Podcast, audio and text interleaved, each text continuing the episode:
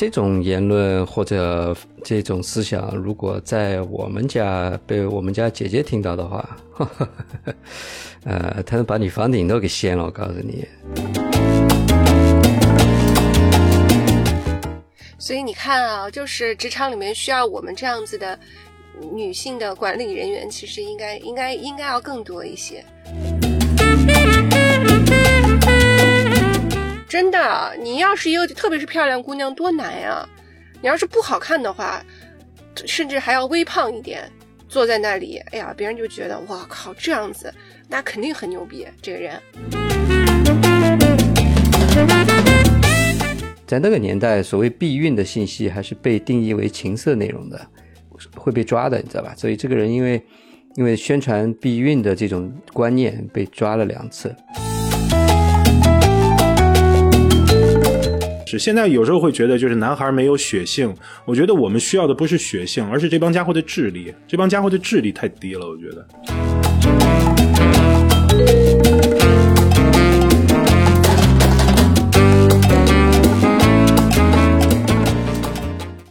唉，所以你看，刚才的话白录了，我们又重新来一遍，因为我的一个操作失误。这里是纯真博物馆，我是真真，我是老王。我是 DJ，嗯，本来刚才已经开过一次麦了，然后我没有打开，还好，就万幸发现了。嗯，人生无常。我刚才说了什么话题呢？就是本来这次我们要聊那个关于女性意识崛起的这个，就是苏醒的这个话题嘛。嗯，主要还是源于，就很多次了，老王都会。就是说啊，我这个该死的苏醒的女性的意识，嗯，然后我也觉得这其实是一个很有趣的话题，它甚至是变成了一个潮流吧，就是很多人在探讨这个话题，嗯嗯，另外一个呢，就是它确实可以谈到的内容啊，社会现象啊，呃，案例也很多，但是仔细想了想，就我刚才跟你们说了一半没说完的，我是觉得真的，嗯。就是两个男生一个女生，然后去聊这个话题，真的还是有困难的。嗯，呃，因为我确实觉得，呃，有一些只有女生自己知道的痛苦，其实你们即使知道了，我告诉你，你会说哦，原来是这样。但那个感受就和我们两个女生坐在一起说啊，是啊，真的是这样，那个感觉可能不太一样。嗯，所以，嗯。对，所以我们可能对这个话题要进行一个进行一个舍弃吧。哎，等我们下次，嗯，你说，嗯，是的，我们换个话题。然后，只不过我是觉得呢，就是有时候说起来这个女性主义啊，至少在我看来呢，就是嗯，不是女权。我觉得，就是尤其是我们现在国内的这帮半半吊子的这种所谓女权啊，不管是男的号称的女权，还是女孩们号称的女权，我觉得。其实都是，嗯，怎么讲呢？就是都不是那么回事儿。他只是嘴上喊。我自己是有一个感觉呢，就是所谓的这个女性意识啊，我倒是觉得，就至少来说呢，就是，嗯，你拿女人首先应该是人。我觉得其实对我来说最简单的一句话，大概就是这个意思。嗯，你这我差不多就是有了这个意识以后，慢慢才发现自己。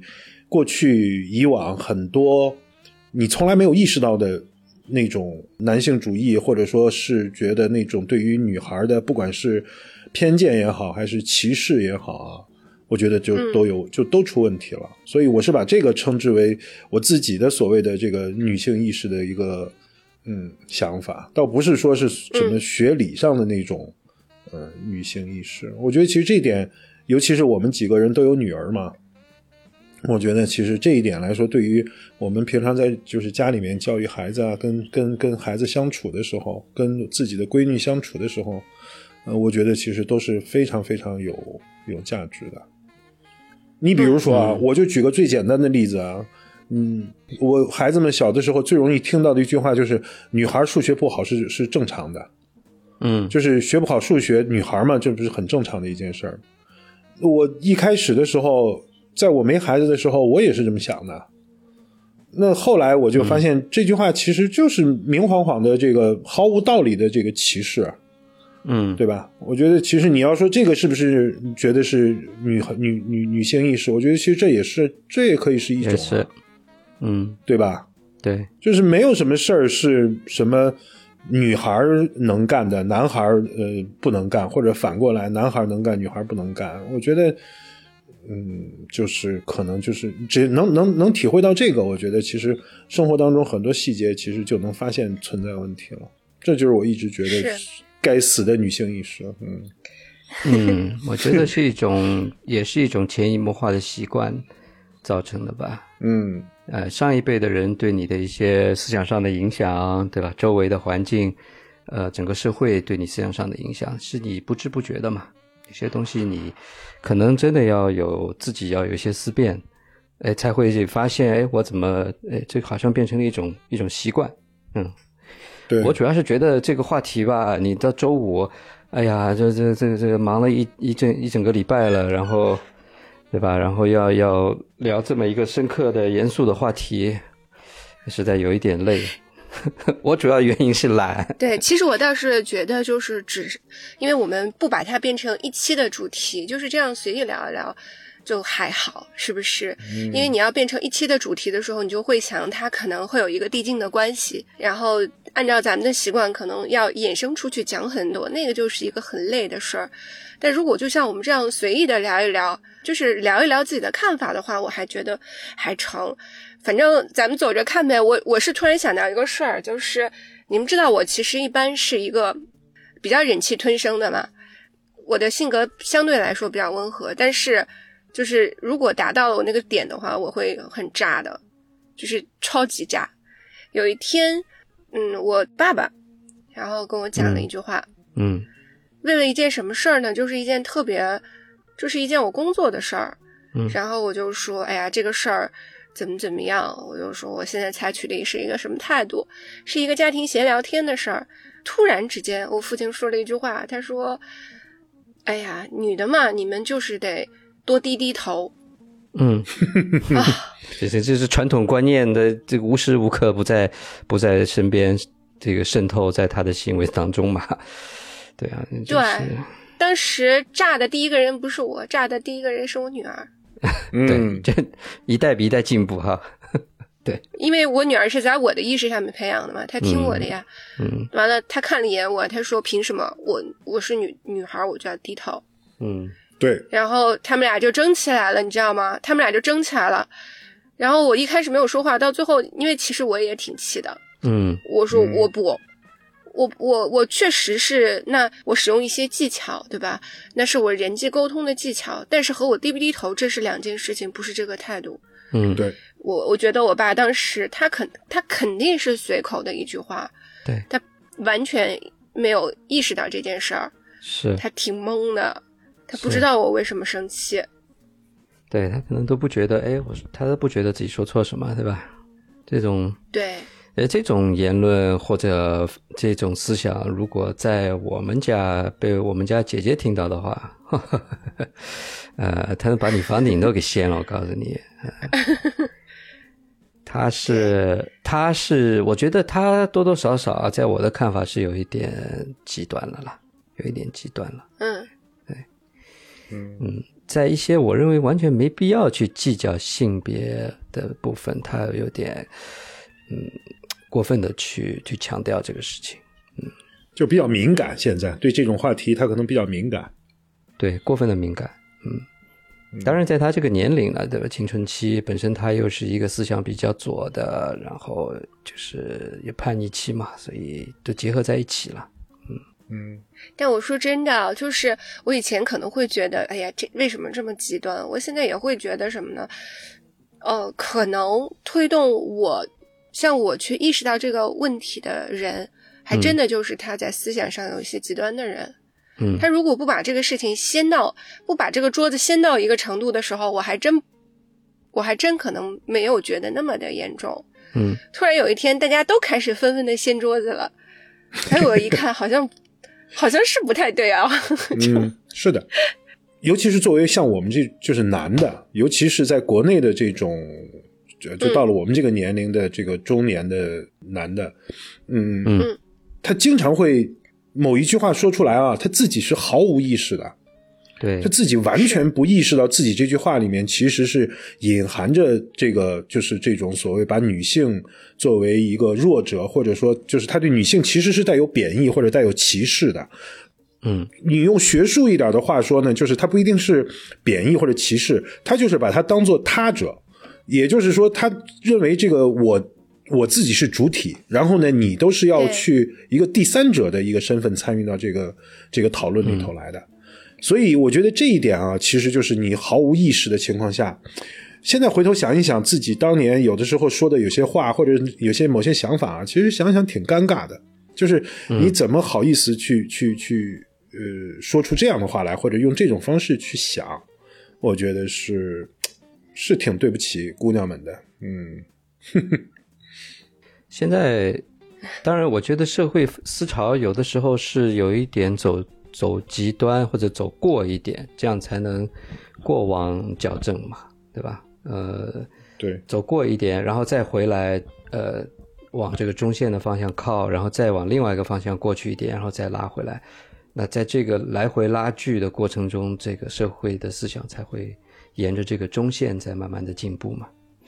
像美国的话，现在呃有好多人，我发现最近这一两年啊，身边越来越多的人，就是他们会在 email 里面写这个所谓 he she 呃 he him 或者是 she her 呃或者是呃或者是其他，这就是他们有一整套这个所谓的称谓系统吧。呃，一开始我也觉得挺奇怪的，我还去 Google 了。啊，后来越看越多，我也就是也习惯了吧。就是，呃，特别是一些年纪比较轻的人，会会倾向于用这些东西来标注自己的这个性性征吧、性别吧。那对一些性别不明朗的人，他们就直接用 they 嘛。呃，呃，这个倒我觉得这个也是一个进步，因为你很多时候在讲话的时候，你比较容易去说呃用 he 比较多，在英语里面对话里面，呃，即使你不知道对方的性别，你很多时候你就直接用 he，特别在商场上面，对吧？就是大家就是 assume 这个是一个男性，呃，但但是现在慢慢这个趋势就是，如果你对他的性别不确定的话，就用 they，哎，这个我觉得是挺好的，呃，这挺公平嘛，嗯，嗯，因为他他就不代表他是男的，也不代表他是女的。像以前还会说 he，然后一个 backslash，然后画一个斜杠，然后 she 这样的，对不对？这是也很很啰嗦嘛，啊，对，这也是一个社会对这个所谓也算是女权的一个意识的一个一个进步吧。嗯是，我觉得啊，我以前会觉得就是怎么讲呢？就是你刚才说的所所谓的女女权的东西啊，我大概是嗯前两年吧，我读了一本书，它是讲的那个叫叫被建构的女性，呃，它其实是一个对于整个女权。呃，主义的一个综述，就是他把历史上各个流派啊，他都做了一个综述。其实呢，我倒是觉得他在那本书里面就是提出了现在其实最应该说比较呃当下的一个关于性别的研究呢，它不是研究 sex，它研究 gender，就是说它其实是提出了一个更加通用的理论，就是在女权里面实际上是包含男权的，就是你不可能抛开男权去强调女权，或者说你只是强调女权。我觉得其实这一点呢，就是刚才说的，就是好像有点过，它容易过。呃，会让这个社会呢就更加难以接受，就是让让其他人更难更加难以接受这种比较激烈的这种行为。所以我倒是觉得呢，就是如果用这个 gender study 的方式呢去看待这件事的话，我我觉得就是他可能会更加的这个现实一些，也会更加平衡一些。我说这个意思呢，其实我有时候在想啊，这个所谓的女性意识，其实它不仅仅是这个男男的的问题。我是感觉很多女孩自己都没有意识到这个女性意识的问题，她对自己的这个呃要求，对自己其实是有规训的，而他那个规训其实就是在使用一种这种男性主义的这种方式去去在要求自己。对呀、我觉得是这样。对呀、，我自我自己不就是这样子吗？嗯，真的啊，我自己也就是在这两年里面才知道，有些事情凭什么是我呢？其实不应该是那个样子。对，要 say no，是的，然后他对对对，他不是，嗯，我认为他天生的这个样子的，那也就是这两年的事儿啊。嗯，哎，反所以所以其实我觉得其实还是可能跟我们有有女儿，我觉得你们觉得会不会有关？反正我自己是感觉是是有点关系的。有有有，哎，我觉得好像现在不不是说当代吧，或者我不我不清楚是哪个时间点开始的哈，就是爸爸面慢慢变成了女儿的奴隶了，是不是？以前好像 好像一直是这样吧。我，至少在我父亲这一辈，好像没有这种现象吧，啊，但是现在我是觉得越来越多啊。他像我自己，就是 就是女儿奴嘛，对吧？嗯，我觉得其实某种程度上啊，某种程度上，就是一般爸爸对女儿会比较温柔一些，或者说会显得比较娇惯一些，对儿子反而要求的高一些。实际上，某种程度上，这也是一种男性主义。某种程度上。也就是 意味着，就是倒过来又倒过来也能讲是吧？我就是这样子的呀，我觉得是这样子的，就是说，你对于女孩，你会觉得，哎呀，女孩嘛，要求那么高干嘛？高高兴兴的就可以了，然后漂漂亮亮的就可以了，你会有这种要求，就是你天然的对女孩要求放的低。对男孩觉得儿子嘛，他就应该是要顶天立地，他将来要成家立业的。女孩就就可以放低要求。那么，其实你可以问一下自己，就是凭什么？为什么女孩就可以放低要求？同样的要求，为什么在男孩和女孩身上，他是？我不是说你了，我就是说，很多人之所以对女孩表现出温柔，表现出这种稍微显得骄纵一些的原因，其实潜他那个潜意识里面，或者说下意识里面，其实是带有这个味道的。就是觉得女孩嘛，反正你也不用太用力，将来这个社会上嘛，反正你也不是主体，啊，你只要有一个嫁个好老公，呃，生活幸福就可以。那其实你就可以问一下，就是为什么他的标准是不一样的？你究竟是基于拿他当一个对等的人来看，呃，他在能力上面或者说他在天赋上面有差别，还是说是由于他的性别导致的？你产生这样的看法？我觉得虽然看上去呢父女关系和谐，但是如果说你严严格的去分析他背后的这个思路的话，我觉得表现可能是不一样的。嗯，那我们家早都实现了男女平等。嗯，我觉得是不舍得。对，有些事情，现在生活毕竟没有以前那么的困苦，或者说生活环境没有那么严苛了嘛。能够松一点就松一点，对吧？不舍得嘛，嗯，还是比较娇惯。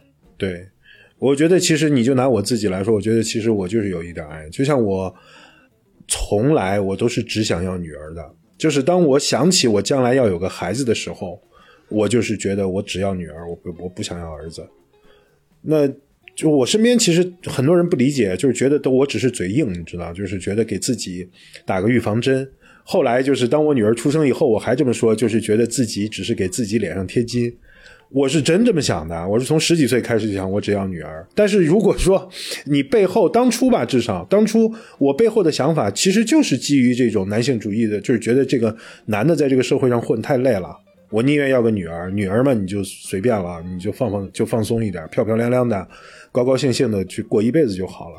其实某种程度上，他就是带有对于这个。觉得女性她对于这个在社会上的要求是不一样的。那至于说你这哪儿来的，你这套东西是哪儿来的，有什么嗯背后的依据没有？其实就是对女性的歧视，某种程度上。嗯，哪里有歧视了？我觉得，我觉得这不算歧视吧。就是你追你追所谓追求绝对的公平这件事情，也是不公平的。这本身就这个就是没有一个绝对的公平的嘛。因为你衡量标准都是完全不一样的，你怎么去追求绝对的所谓男女的平等呢？我觉得应该就是说，呃呃，男性获得的权益，女性同样享有。至于说他要不要去使用这个权益，那是由他自己来决定，这就行了。你所有啊，你所有东西都是 available 的，都是一样的 offer，都是一样的，就是你要不要去 take。当然，女性跟男性是有差异的嘛。对吧？我不是说智力上，我是说在这身体的结构，包括这个呃性格这各方面，其实是有很大差异的。这是两两个可以说是两个不同的物种，对吧？思维逻辑很多时候也是不一样的。这个就是因为它的他的生理原因造成他的思维逻辑会不同嘛。那你不能去说我男女平等就没有这些差异啊，你得承认这些差异，但你就是在承认差异的基础上去充分的尊重他就行了。这其实跟对待少数族裔是一个态度呀，对吧？我觉得就是你刚才说的那个里面呢，我觉得有一点其实是我觉得是对的，就是你说所有的东西只要都是对于男孩女孩来说都是 available 的，然后任由他自己去公平的去选择。那其实我们去就是说你要的所谓的男女平等，其实它确确实实是不可能是结果平等。女孩们争取的其实也只是一个机会的平等，就是你要把相同的机会、相同的条件，不带任不带有任何预设的、不带有任何偏见的开放给我。至于我选不选，那是我的事儿，对吧？对，我觉得这一点上来说，我们是认同的。不过呢，你说的第二点，我里面我觉得是它稍微有点复杂。就像你刚才说的，说男女在有一些事情的看法上是不同的，或者说他们有一些呃。怎么讲呢？就是意识上面是有不同的。我觉得这点上面呢，稍微有一点复杂这个问题，因为呃，它是一种文化规训，就是所谓的女孩对于自己女性身份的认识，它其实是有带有相当强的文化的东西在里头的。它并不一定是由生理决定的，生理决定的东西，它是否影响了你的？呃，思维思维逻辑、思维习惯，我觉得这个之间是没有必然联系的。所以，我觉得这一点上面来讲，可能也是女孩们现在，她们不仅要和这个男权社会去斗，她甚至要和自己去搏斗。就是他是要要始终要去反省自己，我究竟是我自己真的这样想，还是说我这样想是别人规训了我，告诉了我我应该怎么样去想？我觉得这点其实。对于我们所有人来说，当你意识到这个问题的时候，其实都是一个比较复杂的问题。它不是那么简单的说生理不同，所以你们必然不同。我觉得好像更复杂一些。你现在说的这个问题啊，特别有意思。我觉得在那上一次咱们不是说看电视剧这个问题吗？嗯，在那个电视剧的弹幕里面都会出现这种争吵。嗯，或者是你去看书的时候，你把那个书评打开，也经常会出现这种争吵。就不用说微博和豆瓣里面了。嗯，就是，呃，譬如说有一个例子，然后他就是讲了一件事儿，或者是作者就讲了一件事儿，挺正常的。接下来就会有一个人出来了，他就说：“我我觉得这个事情你就是你就是侮辱了女性，嗯，你这就是不平等的。”嗯，然后另外一个人就出来，然后又从另外一个角度去弄。现在这个这个思潮特别的，就是变成一件很普遍的事情，哎，嗯，但我觉得确实。真的是挺好的，是的，我也觉得，我觉得是件特别好的事儿，因为他们有的时候他们讲的那个角度，真的是我没有想过的过程，他会启发到我。当然，男性有的男性啊，就是所所谓的普信男吧，有的男性确实也会感觉到受到了冒犯，他他肯定的是想，我又没有这么想，您怎么还能冤枉我呢？嗯，但对于我们女性来说的话。我觉得确实给我们给，至少对我来说，他给了我一个不同的思路，让我知道哦，还可以这样想，我不一定非要这样做，哎，是的，哎，那这样子我是不是可以做点别的什么事情？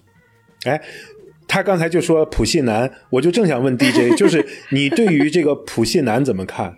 你不知道什么叫普信男是吧？我不知道，就是所有的男生，你这么普通，但是又这么自信，哦。普通又自信的人，这个好恶毒啊！词，嗯，这，我第一次听到这个词儿的时候啊，我肯定没觉得他是在说我，你知道，我肯定没有觉得他是在说我。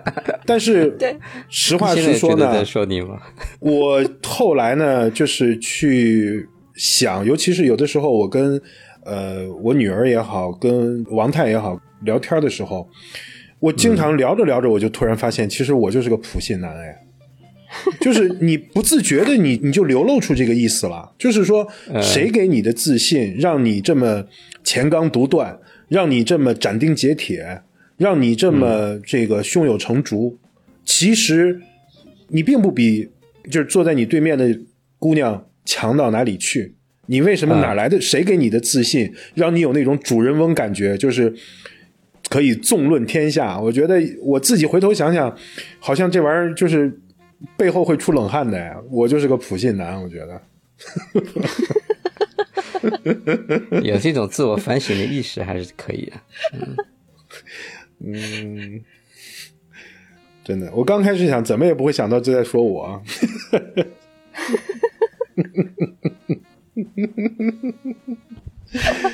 嗯，有意思。有一天，有一次，我和我们那个有一个同事，嗯，他年纪比我略大一些，然后职位也比较高，学历非常高，是我们国家最高的，就是最有最厉害的那几所学校当中的一一所吧。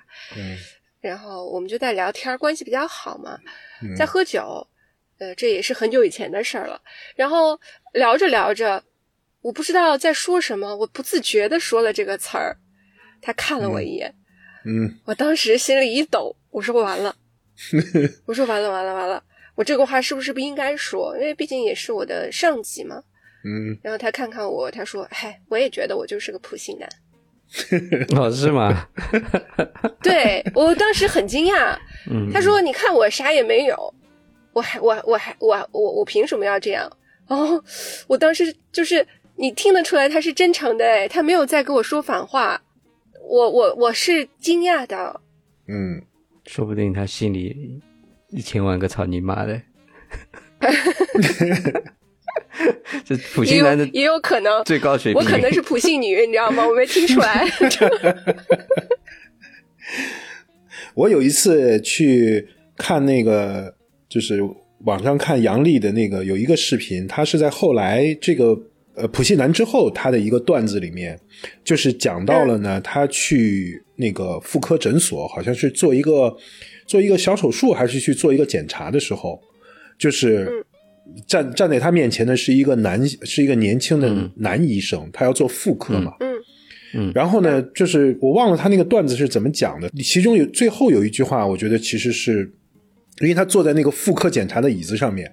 然后面对一个男医生的时候，他第一次感觉到自己被当做一个人对待了。他第一次被当做一个纯粹的人去对待了。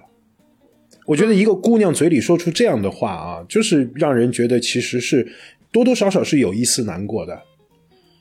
我我看到那个的时候，觉得还是还是挺好的。就是现在的姑娘们，现在的女孩们，我觉得挺好。嗯嗯，那男科也有女医生啊。男男士们有没有觉得被 当做人对待？哎，那你还别说这个 DJ，你有没有过女老板？有啊，我我刚开始工作的时候一路过来好几个女老板，嗯嗯，都挺好的。你跟他们打交道下来有什么感受呢？怎么说呢？我觉得女老板相对而言比男老板更坦诚一点。呃。就是因为我刚开始工作，没有男老板那么自信，是吧？不是，不是这个意思，不是说像你没有男老板男老板那么自信。我觉得他就是怎么说？我遇到的女老板，我刚开始工作的时候二十出头，我我的上司可能四十多岁吧，就更有点像是妈妈看小孩的这种感觉。嗯，啊，对，所以他很多时候对你有些东西他不会。就是有点过分的苛刻啊，或者说呃不通情理啊，这种一般都还比较能够体谅到，呃下面的这些大家的难处吧，嗯，那也比较比比较愿意去教你一些东西，我我的感觉啦，就你跟他沟通上面会，呃他会比较愿意去倾听，他也比较愿意去去体谅，给你多一些沟通的空间。男老板的话可能更专断一点，对吧？更独断专行嘛，感觉上更更霸道一点。嗯，那完了，我现在看下面的小孩，我也有一种妈妈看孩子的感觉，我是不是要变了？你是你是爸爸看孩子吗？不，不是，他可能对自己的性别意识产生了怀疑。对，我现在都不是性别意识产生怀疑，我现在对我的性别产生怀疑。呃，没关系，就是暂时还没有到对性取向产生怀疑的阶段就可以。这我们不知道。我跟你讲过吗？曾经有个哥们儿深情的看着我，盯着我的眼睛，我们一边在我的大腿上摩挲，一边对我说：“你以为你不是？”我当时汗毛都竖起来了。那这个哥们儿是不是呢？他是啊，他是啊，然后我就吓死了。来开导你啊，来开导你。嗯，我跟你讲，就是，嗯，我觉得在现在的职场中啊，说实话，嗯，就是这种，至少在我的身边，就是至少这种，就是女性，大家应该相互帮助，特别是像做到我们这个就是所谓的中层吧，嗯嗯的这个这个级别的时候，我们这种互助的意识可能会更强烈一些。嗯至少在我这里是这样子的，因为我觉得我们彼此更能够了解遇到的痛苦，因为对于我们再往上，其实是非常困难的一件事情。就是你在做管理层的时候，可能本来就要杀伐果断，但是我们在女性再要向上的时候，我可能这一点上要做的比别人更为更加要决决绝一些。嗯然后反正我们经常那个，我还有我闺蜜，呃，我们有分别有几个不同的圈子，然后我们也有一些重叠的圈子，呃，毫无例外都是我们这个年纪的，反正差不多级别的女生。嗯然后，但是不是说，哎呀，我们在一起是闺，我我觉得不完全是说闺蜜之情，还真不完全是，就是带有一种这种，呃，女生帮助女生的这种情谊在。我觉得这个可能也是一种，就是女女性意识的觉醒吧。以前好像也没有这么觉得，总觉得就是我在职场上遇到遇到不顺利，需要向我的闺蜜吐槽一下。但大部分我们聚在一起的时候，也不太吐槽，大家就是喝个酒，然后想要帮助对方走过这个艰难的阶段吧。哎，你上次说啊，就是说，因为你最近嗯。不是在一直在忙着就是招人嘛，在招聘嘛，啊，我其实就有一个问题啊，然后假如说啊，就是你这个职位其实本身是没有什么性别要求的，对，然后呢，这个你在招聘的时候，你对于应聘者最后要录录用的时候，你会不会在性别上有选择，或者说性别会不会是你的一个考虑的一个因素？完全不会。你可以做到？完全不会、啊就是我完全不会，因为呃，有一种说法是觉得女生比较事儿嘛，或者是女生扎堆的地方，好像觉得就是会八卦比较多，然后嗯那个什么有小团体啊之类的。男的也一样的，他完全就是看人的。我觉得就是这个人是什么样子，跟他什么性别一点关系都没有。你就包括看不看年龄，比如说他已婚、呃已未育之类的，嗯这个也基本上不在我的考虑范围之内。因为你像我本人就是，我是一直彻底工作到我生的前两天嘛，嗯几乎就是我怀孕几个月的时候还在坐高铁出差呢。嗯我对我来说，只要我人人是负责的，嗯跟性别没有任何关系。嗯而且我生完小孩以后也是完全就是在岗的状态，嗯对工作一点影响都没有。嗯嗯，不是我要证明什么，就是我负责任嘛。所以这事儿跟男女有什么关系？我是真的完全不看，完全不看他的嗯也不既不看年纪，也不看他的那个就是性别。嗯，DJ 呢？你在招人的时候会遇到这种情况？会啊，呃，年轻女生是我比较不太倾向于选择的，呃，其实是很现实的原因的，因为他可能会结婚生孩子嘛，那嗯我们也不是大公司，对吧？一个人如果不在岗的话，整个团队要花很大的力气去调整嘛。这确实是一个现实的问题。我倒是比较倾向于嗯妈妈类的，对，就是稳定、呃认真、负责，他有责任心，而且就是整个的生活啊、家庭啊都很稳定。对，嗯那特别是在在一些呃，我们叫这个叫 supportive 的这种 position 吧，就是、呃嗯我知道协助型的岗位上吧，对吧？比如说会计啊，嗯后勤的岗位，哎，后勤岗位，对对对，在这种岗位上用这种用这种妈妈型的，我我觉得是比较好，因为其实他们有社会阅历一点也不差的，而且都很聪明的，对，有很多事情你交给他做，他责任心也很强，你可以完全放心的。有的时候年轻的小朋友，你叫叫他去做一些比较 detail 的事情，你是放不下心的，嗯，对吧？你这个这个，我我还是我倒是有这个考虑的，嗯。嗯，现在啊，在国内做对于这个女孩们来说，我的感觉是其实会更难。原先呢，是你呃未婚未育，那老板们呢会考虑说你要结婚，然后你说你已婚未育，那觉得你要生孩子。现后来呢，放开二胎，生一个孩子都觉得还不还还还不安全，你说不定还要生二胎呢。结果现在把三胎放开了，那就是生两个孩子的姑娘们都不安全了，你知道？就是他们在这个。职场上或多或少呢，都还是会带给这个呃雇主会带有这方面的这个顾虑。我觉得其实真的是挺那个什么的。我现在有的时候会觉得，就是我会尽量克服自己的这个想法，就是觉得这可能也是一种你该承担的。哎呀，说的说的大一点的话，我觉得这可能也是你该承担的社会责任。是的，如果说所有人都用这种方式去对待。女性的话，对待女孩们的话，那那真的就就完了。不过坦白说呢，其实我自己也有这个，就是我不太，尤其是以前的时候，嗯，我不太倾向于用女孩。我因因为比如说，我总是觉得呢，就是我对女孩总是会心软，然后总是会不自觉的把要求放低，丑恶面目。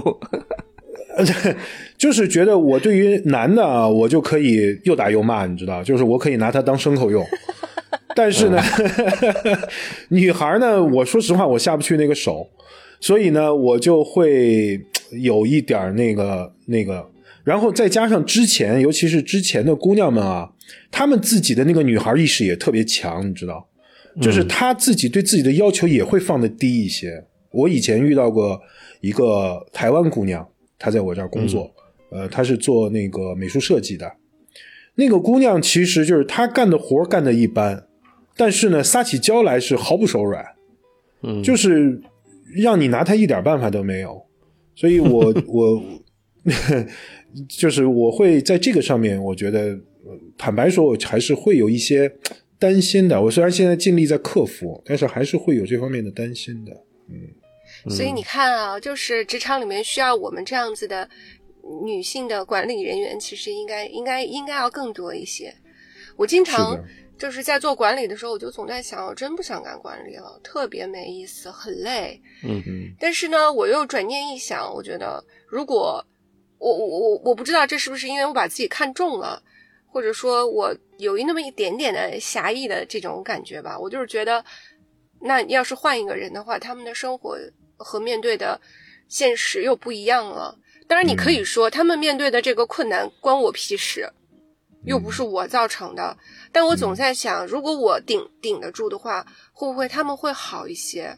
对，肯定的，肯定的。然后你又说，譬如说，你说，哎呀，总觉得女生会就是，嗯，会什么撒娇一点啊，什么这种的。因为我是女老板嘛，嗯，我在首先在招聘的时候，我就跟他们讲好。因为你这一套，我就对所有人都讲好，不管你是想要拍马屁也好，或者是想用撒娇的什么这一套，这招这套是在我这里完全失效的，所有的人都一样。我只看一件事情，就是你工作好不好。嗯，所以你不要给我搞这一套，没有用。嗯，什么对吧？就是什么什么流个眼泪啊，随便，我自己也哭呢。我你说到女孩哭啊，我倒是真的见过那个。呃，很好的女的那个呃，sales，呃，他把那个女性的优势啊，我觉得充分利用起来了。就是你也可以说是他在利用这个所谓的就是男性主义的这种东西。反正就是他自己不不知道，他就是怎么讲呢？就是不知道他心里是怎么想。但是至少我觉得，就是人家其实把这套东西看透了。呃，就是那姑娘长得也很漂亮，个子很高，然后。就是你会发现呢，就是你当你跟他谈起细节的时候，他是非常非常严谨、逻辑严密，而且呢反应极快。但是呢，当遇到一些难处的时候，他又非常会调动自己的那个女性的那方面的东西，你知道，就是他可以，我是认为这个在这个上面呢，就是女孩们她有一些优势的，在这个职场上某种程度上啊，她是有优势的。这个肯定的，这是我教，我会教所有的 sales 这件事情的，男性也是。你男生有男生的优势，对吧？别人天然就觉得你很专业，似乎男的一开口坐在那里，你不说话，别人都觉得男的嘛就是专业，会不会？但是女生的话，你的优势就不是这个了。你就算很专业，但是你很漂亮，你就是不专业的。就别人觉得漂亮的姑娘就是不专业的，真的。我说那既然如此，大家都这么想了，你不如就利用好你的优势好了。那么你就是漂亮啊。扮猪吃老虎，那我可能，呃，对，我觉得这就是你的优势，你就当然要把这个事情用好了。嗯，你喜欢听我说话，我就多跟你讲两句话，这个我觉得是在我可以容忍的利用的范围，但不代表就是你可以不专业，这个是不行的。嗯，只不过是你确实利用了别人的一个刻板的印象吧。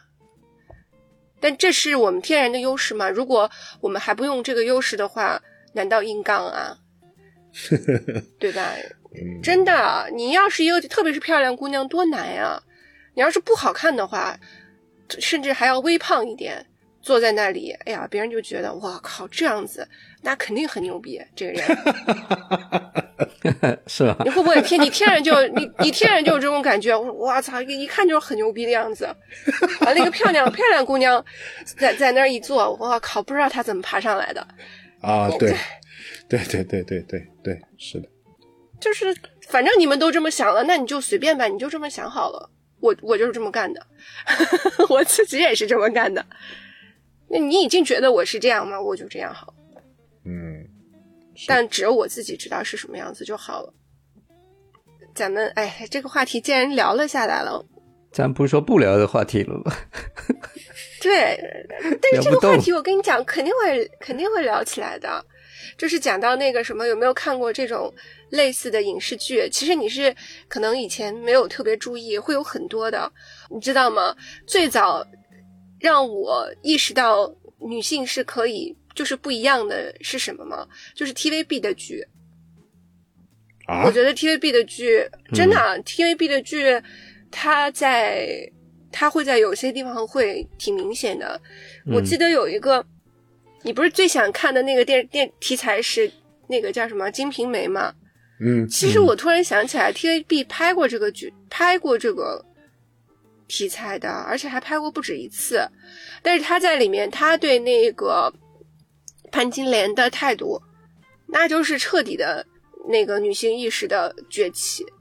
嗯，他完全不是这么看的。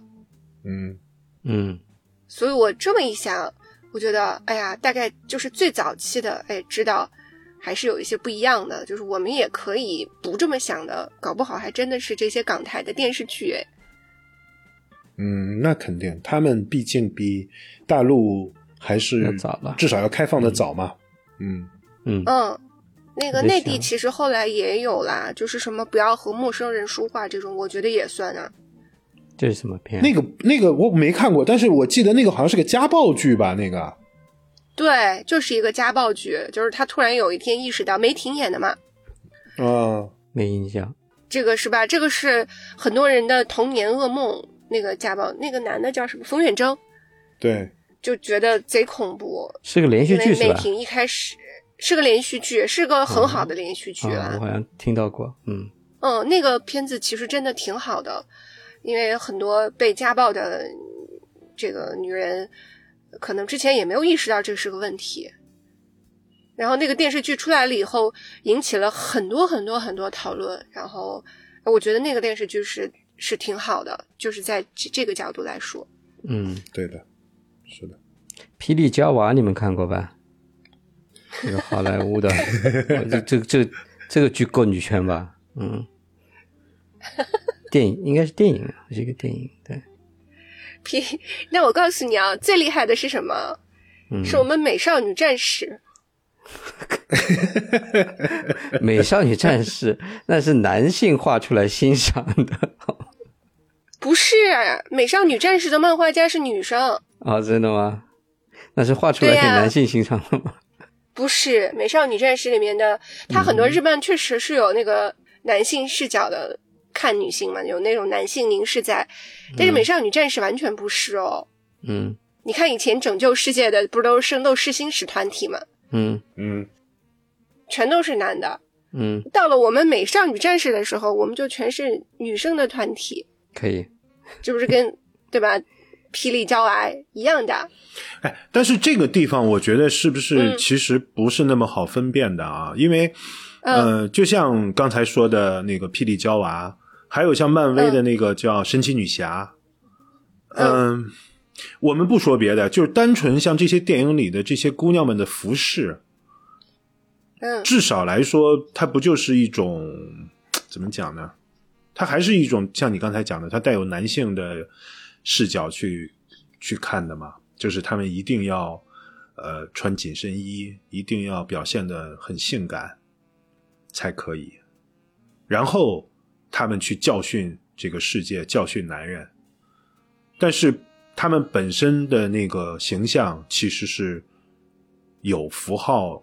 的味道在里面的，你包括那个黑寡妇，就漫威的那些剧里面，其实好像也是有这个的吧？我觉得是的。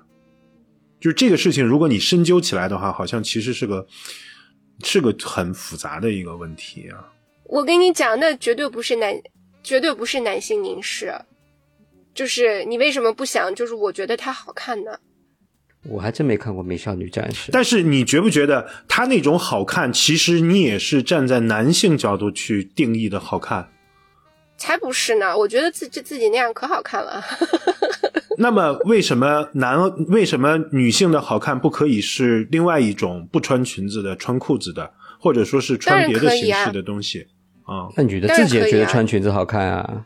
我觉得这件事情是教女的说，我们作为男的说这种话是要非常当心的。现在我觉得，很多时候你会觉得 女孩们会觉得，哎，我穿这个好看，她其实就是我们前面说那个，她是已经被规训了，她只会用男性视角来审视自己。好的，你把我们潜在的骂会被骂的点已经说出来了，大家不要骂我们。我是觉得那样很好看啊。嗯，我可能我被规训了，但是我就是觉得好看啊。对，其实这个啊，我觉得就是有的时候这个性别话题里面呢，其实是个很敏感的话题，很很麻烦的地方，就是在于你要来回辩证的去分析你自己的，或者说分析分析那个现象。你要比如说，我是不是男性视角？我是不是女性视角？我的女性视角是不是来自于男性视角？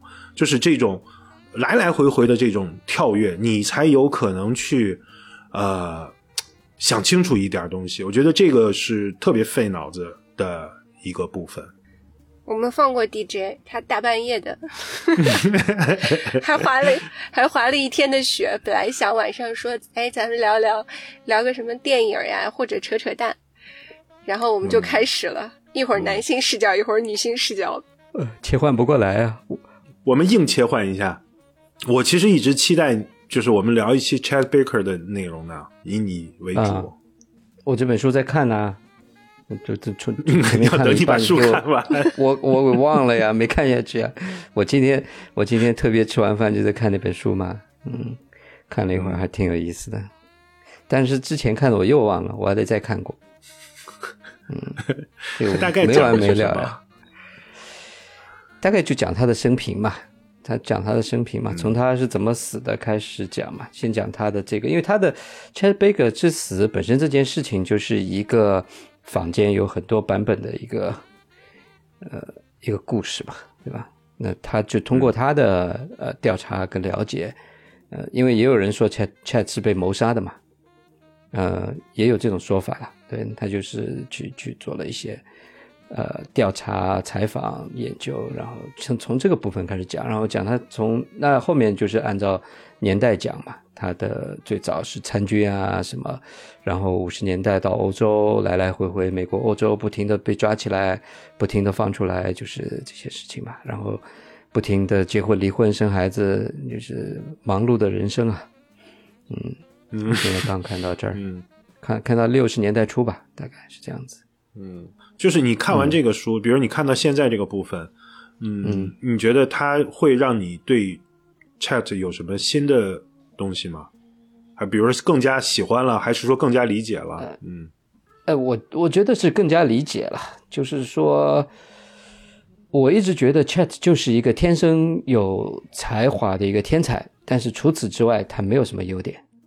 你就就他的他的音乐能力很就是很强啊，他这方面的才华很好，但是不代表他是一个如何怎么样的好的人，或者说是什么其他的部分有什么闪光的人性的这这些优点啊什么的。对他就是一个呃，哎，怎么说呢？其实也没什么脑的，没什么规，对人生没什么规划，没什么想法，没什么志愿志向的这么一个随波逐流的人吧。嗯，就是纯粹的一个天生的乐手而已，是这个意思。嗯，对，人家就说他是一个高级的高级的流浪汉嘛。嗯嗯。他赚很多钱啊！那时候他出那时候出一张专辑要赚五千到一万美金啊，而且人家跟他一定一定就是七八张专辑预付款直接给他，在那个年代几万美金很多钱的，他就是左手进右手出啊，不是花在花在女人身上，你就是去去买毒品了嘛，就就就就是这样子，他的人生就是一直伴随着毒品嘛，而且他也没什么思想，觉得嗯。他有一段时间在欧洲的时候，跟他，呃，他的乐队里面有一个钢琴手，这个家伙是墨索里尼的儿子，啊，Chat 后来一开始他不知道，哎，他后来知道了，哎，他知道这个他的队员乐队的队员之一是墨索里尼的儿子，然后这家伙 就拍着那个家拍着那个 钢琴手的肩膀说：“ 我为你父亲的遭遇感到很难过。”反正人家都觉得他没什么没什么脑吧？这这确实是没脑子。我记得好像是在他的那个传记电影里面，好像有有有一个那个情节是他跟 Miles Davis 在一个酒吧里遇到了，Miles Davis 就是对。他那种那种鄙视啊，好像嗯，对对，是的，就是觉得你根本就是在瞎胡闹，你在模仿我，嗯。嗯，不一样的人吧？我觉得是不一样的人。但 Chat 确实是才华很高的，他基本上是不会读谱的，一个不会读谱的爵士小号大师，对吧？他连谱都不会读啊，一生就是这样随随便便的过了，随随便便过了一辈子，稀里糊涂的死了，就这样子。嗯，我们现在是直接切换切换主题了吗？对啊，我们开始，我们开始。闲聊嘛，你这个是属于男性男性主义吗？真正有说同意切换主题了吗？呃呃，我没拿她当女性，嗯，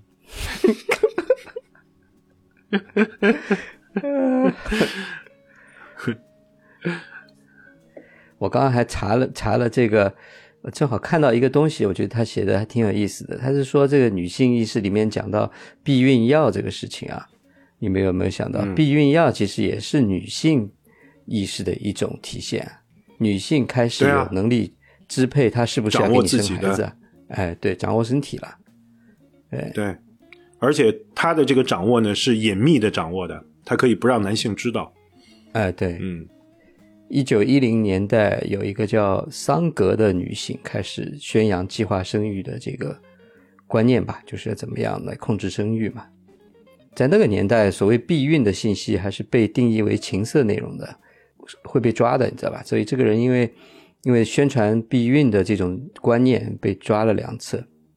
嗯，然后这老太太后来出钱建立了一个基金会，让哈佛的这个医生去研究女性避孕药吧。到后来就，呃，就研究出来了。所以这个避孕药的发明跟她还是有非常大的关系。这些事情其实还挺有意思的，你翻一翻，嗯。所以这所谓女性意识抬头的这么几个浪潮，这算是第二个浪潮，嗯。当然，我现在我也可能我的观念是有一点已经有点落后了哈。呃，我我是觉得。现在在西方，这个所谓呃 LGBTQ 这个部分，应该要尊重，要去理解，但是多多少少好像变成一种跟 fashion 有一点结合时髦的感觉。对，哎，变成一种时髦。对它到底是不是会会不会就慢慢反而偏离了这个原来的这个诉求呢？对吧？嗯那还是我刚才说的吧，就是有的时候你得过，你得过了以后再回到中线，然后这样才会有进步吧。嗯，不反对，反正每个人能够管好自己，开心就好了，也没也妨碍到别人，就就已经很好了。对，你就不用去管别人太多。嗯我现在其实像你刚才说的，呃，LGBTQ 的这个，呃，有些现象。说实话啦，我们身处国内啊，因为你和你在美国完全不一样。身处国内，其实谈这个话题本身就是一个很虚幻的话题，因为国内根本就不承认这么、这么回事儿，不，尤其是在这个公开的官方的这个环境里，根本就不承认这件事儿。所以我们讨论这个呢，其实是个很虚幻的话题。呃，但是坦白说啊，从心里面讲的话呢，其实我对于这种现象，我跟你的看法是一样的。我我的感觉就是，有些时候，至少在某些议题上面呢，它是有一些呃时髦在里面的，它是有一些这个，反正我自己个人看法，就纯粹是主观臆断了，就是觉得这个当中其实未必是那么纯洁的。可是这就又不得不说，你有时候反过来想一想呢，就是我们还是说，你现在。可能在美国不是都说嘛，就是在美国，你作为一个老白老白男，就是天生有原罪的，你知道。然后我觉得现在在我们这里，像我们这种年龄中年男人，其实就是有原罪的。你掌握了社会的资源，你掌握了话语权，然后你去看待很多事儿的时候呢，其实就是天然的带有一种优越感和一种呃主导的意见在里面的。所以我有时候虽然我自己不满意，但是我自己也不得不警告自己，就是你还是闭嘴，因为你自己不是不是那个人，你不知道，你你也无法体会他的真正的痛苦。或许对于就是身临其境的那个人来说，他生活在这样一个环境里面，他的那个痛苦是你们这些人站在外面，仅凭呃现象或者仅凭一两句话，你们根本是无法体会的。所以我觉得现在就是在国内啊。就是像我们这种的男的，是有原罪的，你知道，要千万要当心。嗯，因为这个话题，我在知乎上也翻到了几部所谓女性主义的电影，看上去还不错。嗯，在看有一有好多呢，有一个嗯，有一个美剧，嗯，我不知道你们有没有，呃，最近有没有听到？反正就还挺火的，哎。对这种美剧还其实还挺多的呢，像那个《傲骨贤妻》。傲骨贤妻不用说了，傲骨贤妻那个简直那个我都看了。嗯。还有那个叫什么《致命》哎，《致命女人》是吧？是叫这个名字吧？啊，嗯嗯，就是就是那个谁，第一部是刘玉玲，呃，是刘玉玲导的吧？第一第一部也是刘玉玲演的。是三个中产阶级的家庭的家庭主妇杀老公的故事，好像是是吧？对对对对对对对对，贼好看啊！是有一部叫啊，可好看了。Why Woman Kill？嗯，还有我觉得 Killing Eve 算不算啊？啊，对，Killing Eve 应该也算。Killing Eve 还有一个就叫了不起的麦瑟尔夫人。嗯，哎，这么一说，好像给我们出头的电视剧还挺多的。那好像男生又有点可怜了，不需要可怜，他们有原罪，不需要可怜。男性主义的电影，蜘蛛侠，对啊，漫威系列都是男性主义电影。我觉得对我的影响最大的还是《欲望都市》。嗯，是的，是的，那个真的是这样子的，就是他，他是我。我觉得某种程度上来说，对我是像老师一样。嗯嗯，就是因为我们毕竟是完全在国内长大，我也没有出去读书的经历。嗯，虽然我是非常就是从小长大的，受到的文化都是美国的文化的影响。嗯，但他对我的思想的影响没有那么大。但是那个《欲望都市》真的是，就第一次对我来说是震撼吧。嗯。特别是那个里面的 Samantha，他们可以你知道吗？就是非常公开的去探讨自己的身体，嗯，以及一些性的感受，以及对男性的态度，我都惊呆了。对，是的。其实女性之间这个部分的交流会比男性多了，女女性之间就会呃经常会聚在一起聊这个部分的话题吧，比男的肯定会聊的更多，就是关于呃异性啊，关于性的这个部分的话题，对吧？那是男的，男的不要面子的嘛。这个我们以前说过，是的。对呀，咱们聊过这个话题，女的不存在这个问题啊，我们只是聊感受的问题嘛。嗯，嗯，女性好可怕呀。我现在越来越越越越来越有这个感受啊，就是过去的那些我们看起来的，就是大作家们。写的很多小说，如果你放在今天去看的时候啊，其实多多少少都是有这个男性的这个视角，就是纯男性的视角。嗯，就像我一直说的，像马尔克斯啊，还有像那个帕慕克，其实他们或多或少都有这一点东西。你会发现呢，就是在他们笔下的这个女性啊，就差不多就是两种角色，或者三种吧，一个是妈妈。一个是女神，还有一个就是妓女，嗯，就是自己喜欢的女的全是女神，就是各种仙气儿，各种不食人间烟火。你就像那个纯真博物馆里的那个福颂，嗯，就是这样子。然后你像这个马尔克斯，那个他有时候写那个苦寂回忆录里面写的那些妓女，那个小妓女，还有像他在那个霍乱里面写的那些，你就会感觉呢，就是这些男的他们。要么俯视，要么仰视，他就是学不会平视，你知道？现在有时候看看，觉得男的好可怜，你知道？就是他不能够平等的看待女性，哪怕是伟大的这样的作家们，他们也没办法去这样看待女性，挺可怜。哎，那你说那个谁谁呢？就是飘呢？飘啊，飘是个女作家写的呀，飘是女作家写的呀。嗯，所以。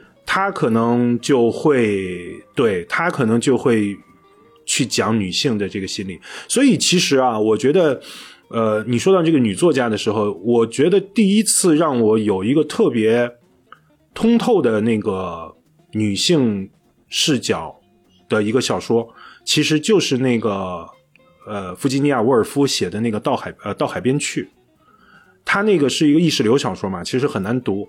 但是他那个小说里面就讲了那一家之主的那个妈妈，那种，呃，一家之主的那个、那个、那个劲儿，是而且呢那种温良恭俭让的那个劲儿，但是实际上又非常坚强，我就觉得特别特别好。那本小说其实给我印象很深刻，很深刻。我就觉得这大概就是，就是只有女性她们才能去平等的去看待男人和女人。甚至她们看待男人的时候有一种怜悯，就在那本小说里面写起来的那个那一家的那个男主人的时候，其实是沃尔夫是带着很强烈的，我感觉是带着那种怜悯的态度去看的。就是你们这些男的，嘴上说你们有多么坚强，实际上你们全部是依靠在一个女人身上的。嗯，所以我觉得很多女作家其实是有这样的能力的，他们在自自对自己的意识上面。你刚才说到这个话题，你说天生对男男性有怜悯，我跟你讲，真的是这样子。我们有一个小群，我们有一个小群里面最最常提的话题，你知道是什么吗？嗯，就是，哎呀，会不会被人骂呀？就是我们觉得男性比较弱吧。是的，这我有这种感觉，就是不扛事儿。嗯，是的，遇到。反正我我可能会被骂啊，也可能是我遇到的样本不对，就是在我的样本看来，在我的样本看来，我就觉得很弱、虚弱，嗯，呃，遇到事儿不解决问题，然后不扛事儿，嗯，这个这算了，这个话肯定是不大对的。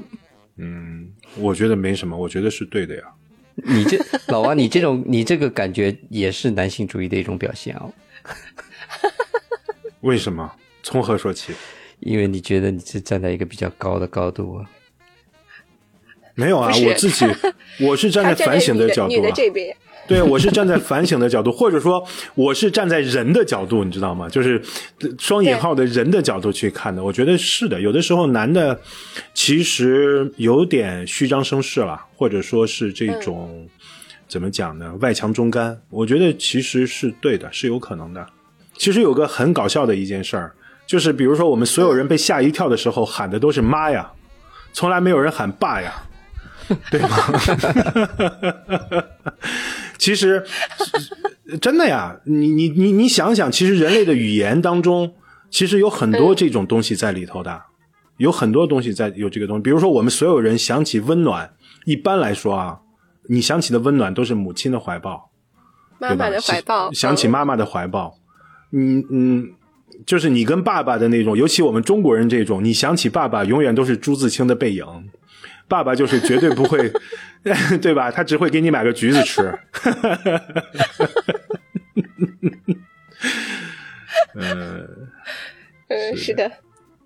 所以我们应该进那个学习摩梭人，也这个女女系社会嘛，早婚的形式。母系社会是吧？对对，母系社会嘛。对他们都是生了小孩以后都是留在家里的，就是男性。这个丈夫的角色，他是不跟他的妻子组成一个家庭的，他就留在自己的妈妈的家里。对。啊，那我记得中国有哪个民族，少数民族是走婚制的，是是男的走来走去，然后对摩吧？摩梭人呀，摩梭人，啊，就是他们是吧？对，哦，他他其实我觉得可能有很多普信男觉得这挺好的。对，那有有误解，就说觉得他们是一夫多妻，其实不是的，他们也是一夫一妻，只是说他这个夫跟妻不住在一起，呃，他晚上去他老婆的家里，然后呃白天回到他自己妈妈的家里，所以有，所以他妈妈生的小孩都是跟着他妈妈一起住的，他的兄弟姐妹，呃，都跟他的母亲住在一起的，那在生活中就是。呃，他们以这样的一个形态，就是母母亲呃为主要的联系，组成一个家庭。但是这样好啊，白天也不在你太太那边，对吧？然后就晚上见个面，也也不用天天在一起，见多了会吵架，对吧？所以我说呀，很多普信男会觉得这是福音。他们他们其实不知道，这个简直是对我们女性来说，简直是太棒了，你知道吗？就是哎，那我觉得大家各得其所。对，真的。我经常跟我闺蜜探讨的一个最理想的家庭模式，你知道吗？嗯，就是我们俩生活在一起，嗯，我们俩带孩子，至于这个孩子是谁的，根本无所谓。嗯，嗯，你们就像那个母狮子，你知道，就是几头母狮子领着一群小狮子。嗯。哎，我是觉得啊，就是你刚才说的，说现在这些男孩们弱啊。其实我自己是有这个，我看我身边的这些嗯人吧，有一些是亲戚，有一些是身边的比较亲近的朋友的，我会感觉现在的很多男孩呢，他差不多真的是，就是从这个妈手里交到另外一个妈手里头，就是原先没没成家的时候是在自己亲妈手里头，结了婚了以后，那个不是太太，那个是另外一个妈，是交到了另外一个妈手里面。嗯，你看起来呢，他好像是一家之主，他是家里的主要的经济来源，但是实际上呢，他就是个大婴儿，你知道，他只不过是个会挣钱的大婴儿。嗯嗯，很明显的，我在国内反正体会到的这种男孩其实蛮多的。对，也是越来越多，是吧？哎哎，你说这种情况是不是因为现在这个环境是和平的？如果真的遇到了，就是需要男性特征去去，就是因为比如说战争啊之类的，那会不会好一些？就是没有在那个特定环境里的时候，他们好像觉得这些就是就是不应该我做的，需要一些逼迫，应该会好一些吧？希望或许吧。也只是或许吧，但是你你看啊，这个我觉得就是战争所激起的那种，或者说暴力所激起的那种所谓的勇武啊，它还不是我们理想当中的男性气质。我觉得这个中间是有区别的，这中间是有区别的。你就像当年那个斯巴达，斯巴达人，他们的男人就是这样子的呀，就是从小就送出去，就只知道打仗，但是回家照样打老婆。就是，他不是，好像不完全是。现在有时候会觉得，就是男孩没有血性。我觉得我们需要的不是血性，而是这帮家伙的智力。这帮家伙的智力太低了，我觉得。啊，我这个话也得罪人。我跟你说，完了，这一期播出去，男的也得罪了，女的也得罪了。嗯，对的，嗯，是的，所以我们现在是雌雄同体，我们两边不靠。嗯，雌雄同体那是你。嗯，哎，对的，对的，他正在一个转换的中间阶段。嗯，马上东方不败了。嗯，你看，我们还是聊回来了，嗯，对吧？就是这个话题，在生活里面，我觉得在现在的生活里面已经跳不开了。嗯，它是一个日常，不是说它是一个要去做的课题，它就是已经变成了我们生活当中会见到的日常。你在脱口秀里面会有。然后你知道吗？那个杨笠她后来代言了，呃，卫生巾，然后还代言了汽车。以后，嗯，整个虎扑上面的，就是很多的男性就跑到淘宝的客服去去讲，就说，呃，你们不可以用它。我这帮家伙丢死人！可以说不可以让杨笠做这个卫生巾的代言人。嗯，什么什么呃，说一群男的反对卫生巾，不知道是个什么意思。这帮家伙丢死人，不知道，又好好像他们用似的，特特别搞笑，真是。然后那个导致那个当时那个汽车汽车跟杨笠签了约了，好像好像后来好像是解约了，反正也没有看到了。然后那个卫生巾当时还在搞直播呢，然后搞着搞着也被就是被骂下去了吧。你想想，就是男，就是真的变成日常了。男孩们已经自信到觉得自己已经可以对卫生巾有发言权了。你想想，这 可怕到什么地步？但是，但是没有用，你知道吗？因为那个，就是我觉得这是一个带动起来的思潮，然后它就是一点一点渗透的。第一次被你骂下直播，第二次我们广告也不播了，没关系，挡不住第三次、第四次。最近我就看到那个。抖音啊，抖音的那个开机的广告是杨笠，还有好像还有辣目洋子吧，嗯，反正就是这么几个典型的，嗯，新时代女性的形象吧，嗯，对对对对对，然后还好像还有个艺术家，然后他们来做的广告，嗯，那它还是会变成一个潮流，这个真的真的是日常，对，辣目洋子，我哪儿听到过这个名字？是不是网红啊？辣目洋子，她一开始是个网红，然后小眼睛、圆圆脸，反正肯定不是传统意义的美女嘛。但是我我我就挺喜欢她的，我觉得她很可爱，嗯，呃，特别自信，超级自信的一个女孩子。她，但她她的演技特别好，在一个综艺上面，她演了那个《小偷家族》，就是那个《小偷家族》里面那个妈妈，嗯。的角色，呃，演的还是挺好的。嗯，嗯，我想到，我想到一个日本的综艺的呃主持人吧，呃，那个松子 Deluxe，他是一个男的，其实他是叫现在流行这个词叫什么？就是呃，一下子想不起来了，就是大叔，然后打扮成女性化的样子嘛，穿裙子，然后化妆这种的，特别特别胖的一个男的吧，嗯。打扮成妈妈的那种大姐样子吧，嗯嗯，然后呃，他主持节目啊什么的，我还我还挺喜欢看他的节目，挺好笑的，嗯嗯，哎，国内不是有个那个二手玫瑰的那个主唱，好像不就是一直是打扮的那种土里土气的那个化妆梁龙啊，叫什么来着？嗯，梁龙，对，嗯，他对他他不一样的风格，他就是。他就是演出的时候化了一些妆吧，生活中他并没有女性化倾向嘛。对，那个区别还挺大的。对，不知道这个要不要剪掉？他大概以为他是 David Bowie，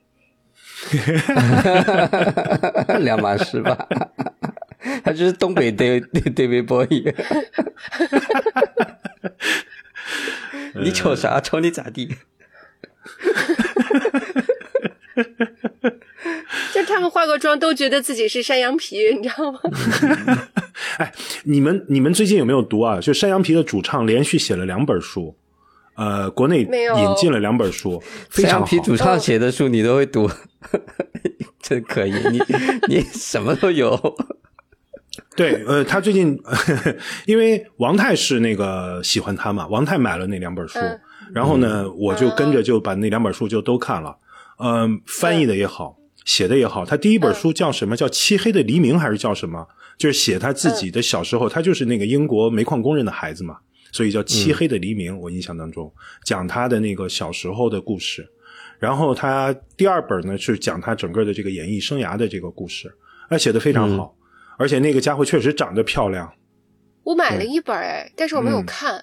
嗯，写的好，那个翻译的也好，非常好看。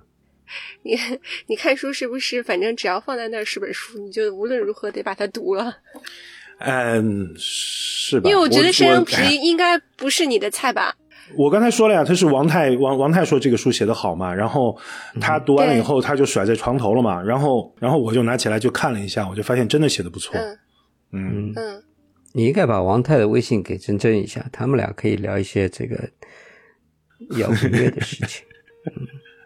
山羊皮嘛。嗯，嗯。哎呀，王太王太比我年轻，我觉我已经是真的，我那个那个是我更年轻一点喜欢的东西，嗯我现在有点提不起那个劲儿了。嗯，王太最近醉心于旅行旅行文学，因为出不了门儿所以呢，嗯买了十买了几乎买了市面上所有的保罗索鲁的书。他前两天刚从那个什么南美回来，嗯，谁从南美回来？他就是王太啊，他就读那个保罗索鲁的那些书啊，保罗索鲁的旅行 文学嘛。啊，精神前两天刚从南美，回来，我正在计划去南美。嗯你又要去了。哦对，嗯，我计划七月初去。我就突然前一段时间有一天开车的时候，我突然就觉得说不行，我得去，我不去我不行，就就就不能错过，就你不能老是错过一个时间点，就变成一种习惯了。你得去，秘鲁你得去，对你得去做做出一个迈出这一步。嗯，所以我就问我们姐姐啊，我说姐姐你陪我去吧。嗯，她，姐姐就说好，那她她就同意了。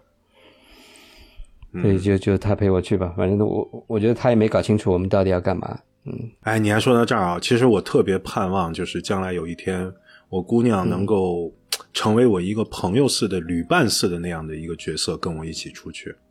嗯我觉得会那个体验一定会不一样的，就是你会看着自你你我看着女儿长大，她站在你身边的时候啊，就是作为父亲的时候，那种感情是很很奇特的。她既是一个姑娘，一个一个年轻人，但是她又是跟你血脉相连的，就是你对她那种感情啊，其实是个挺复杂的东西，好像。嗯，是吧主？要是孩子们不想跟跟我们一起出去啊。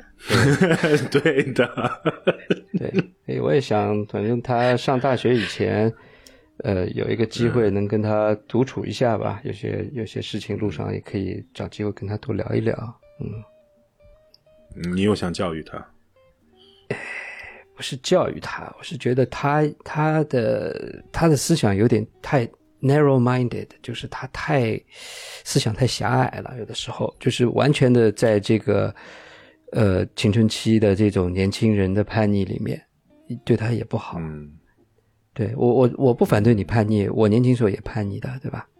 但是你要把你的思想打开，你你觉得好的这个东西，它是不是真的那么好？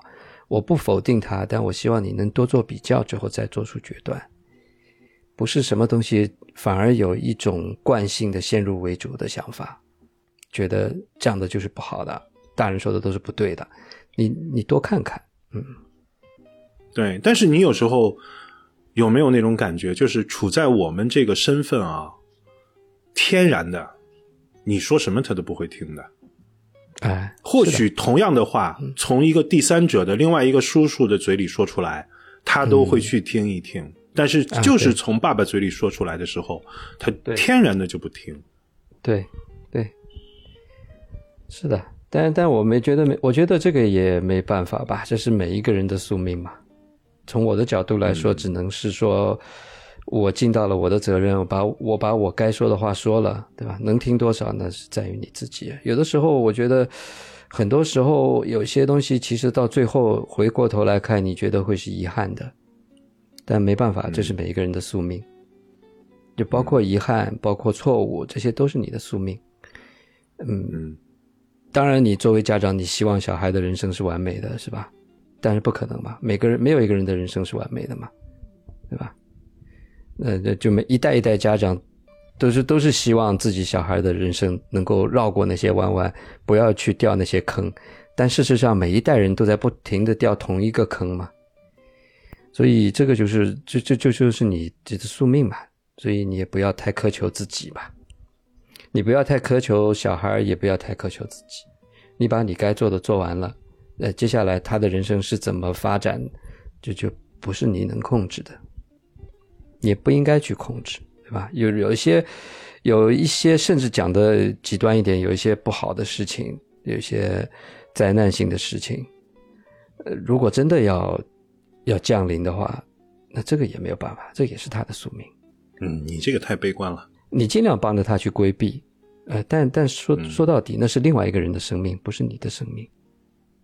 对，是的。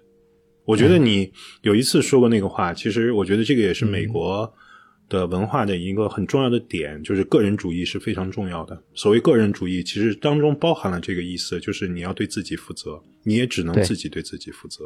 对啊，我们年轻时候父母也跟我们说过同样的一套话了，对吧？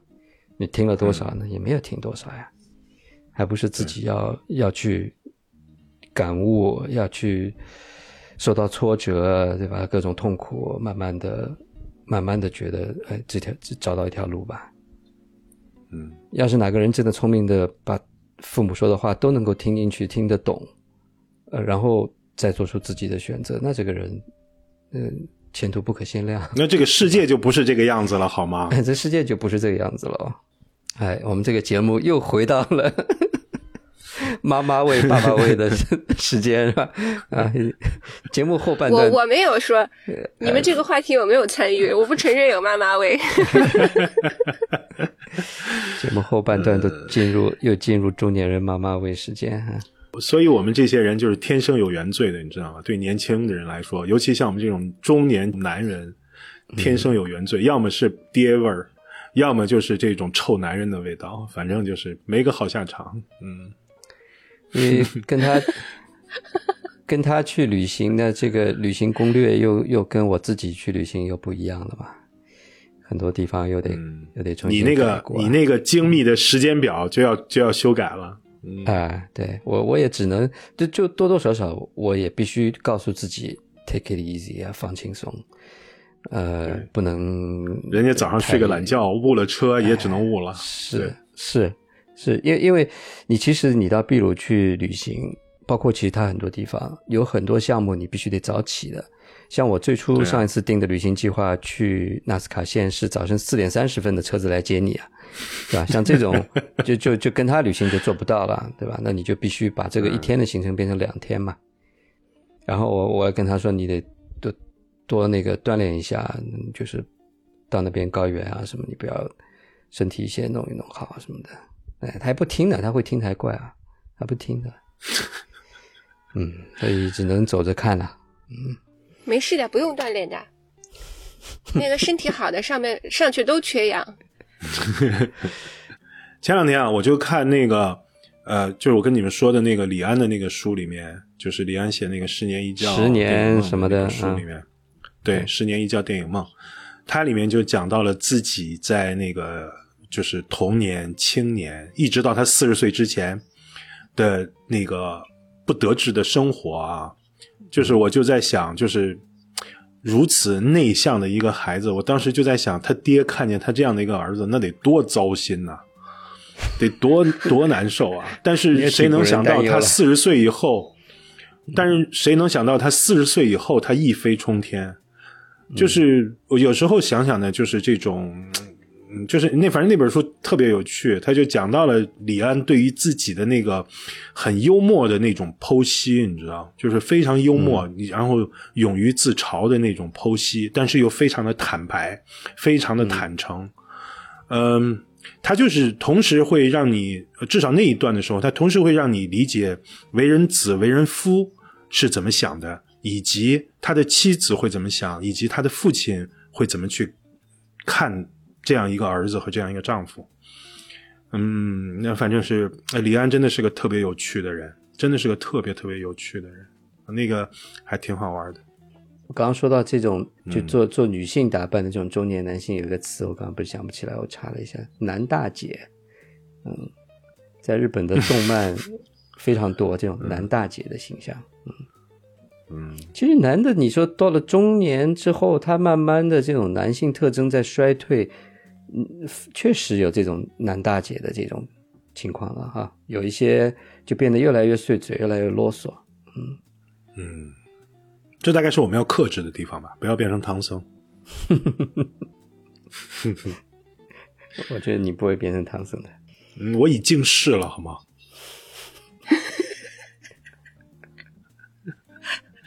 我已经是了。我就不啰嗦，我特别的不啰嗦。然后我也觉得男男男的啰嗦起来，反正是话特别多。就给你讲他的往事是吗？哪来这么多话呀？那时候我真是经常幻想弄个胶布给他贴上。你就这样幻想，他就是他就是一只孔雀，你知道吗？他正在对你开屏呢。我我我没关系。是的，有的时候这个男的啊，尤其在这个漂亮姑娘，在这个年轻姑娘面前啊，他真的就是一种。雄孔雀那个屏在抖抖嗦嗦的在打开，你知道，其实是非常可笑的。这一期得罪的还不够，这是一期得罪全宇宙的节目嘛？那就收了吧，拜拜。啊？狠了点啊！嗯，结束。我们这期节目。本来准备聊一个话题，又忽然又觉得不准备聊这个话题，最后还是聊了这个话题，真是，结果还还能得不得得不得聊聊聊一个半钟头，哎呦！对呀，其实我早都想到我们可以聊下去了，因为我觉得我们聊个人的话题特别难聊，很多就是隐私的部分会被泄露吧，嗯，你的抱怨这种都会。还是会体现，就事论事会稍微好一点。嗯，我其实觉得呢，有也有一个原因啊，我不知道，反正我不知道你们两个，反正我觉得是我是这样子啊，就是到了这个这个中年人啊，对什么事儿其实都是一肚子意见，你知道，所以其实你随便拉个什么，其实我都有的说。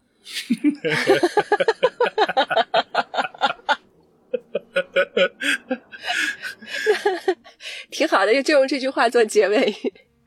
欢迎大家关注我们，因为我们什么都有的聊，反正对什么都有意见。对，这就就是一种三人吐槽大会。嗯，对，这也是我们普信男的优点。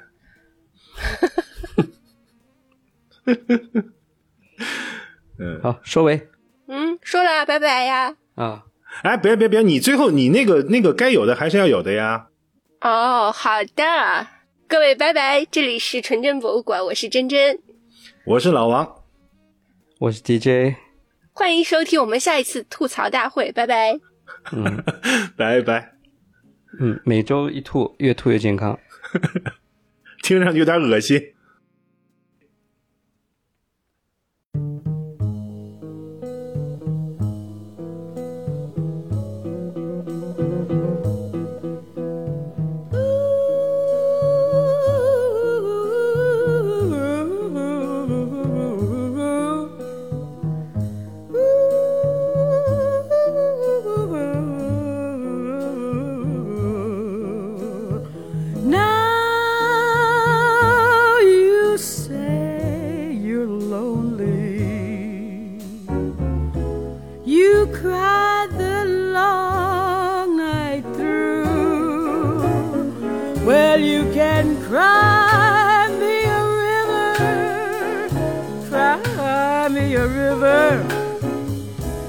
I cried a river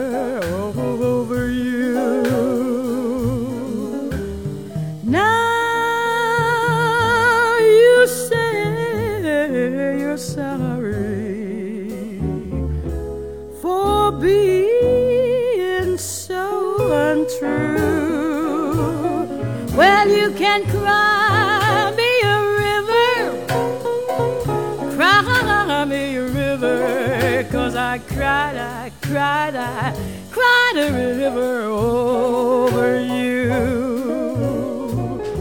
You drove me, nearly drove me out of my head.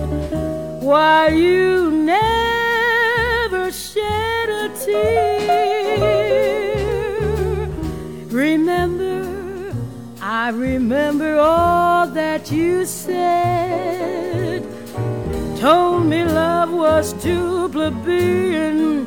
Told me you were through with me, and now you say, you say you love me.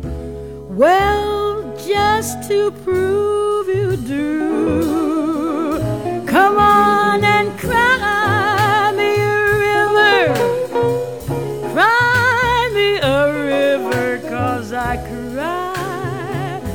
river over you.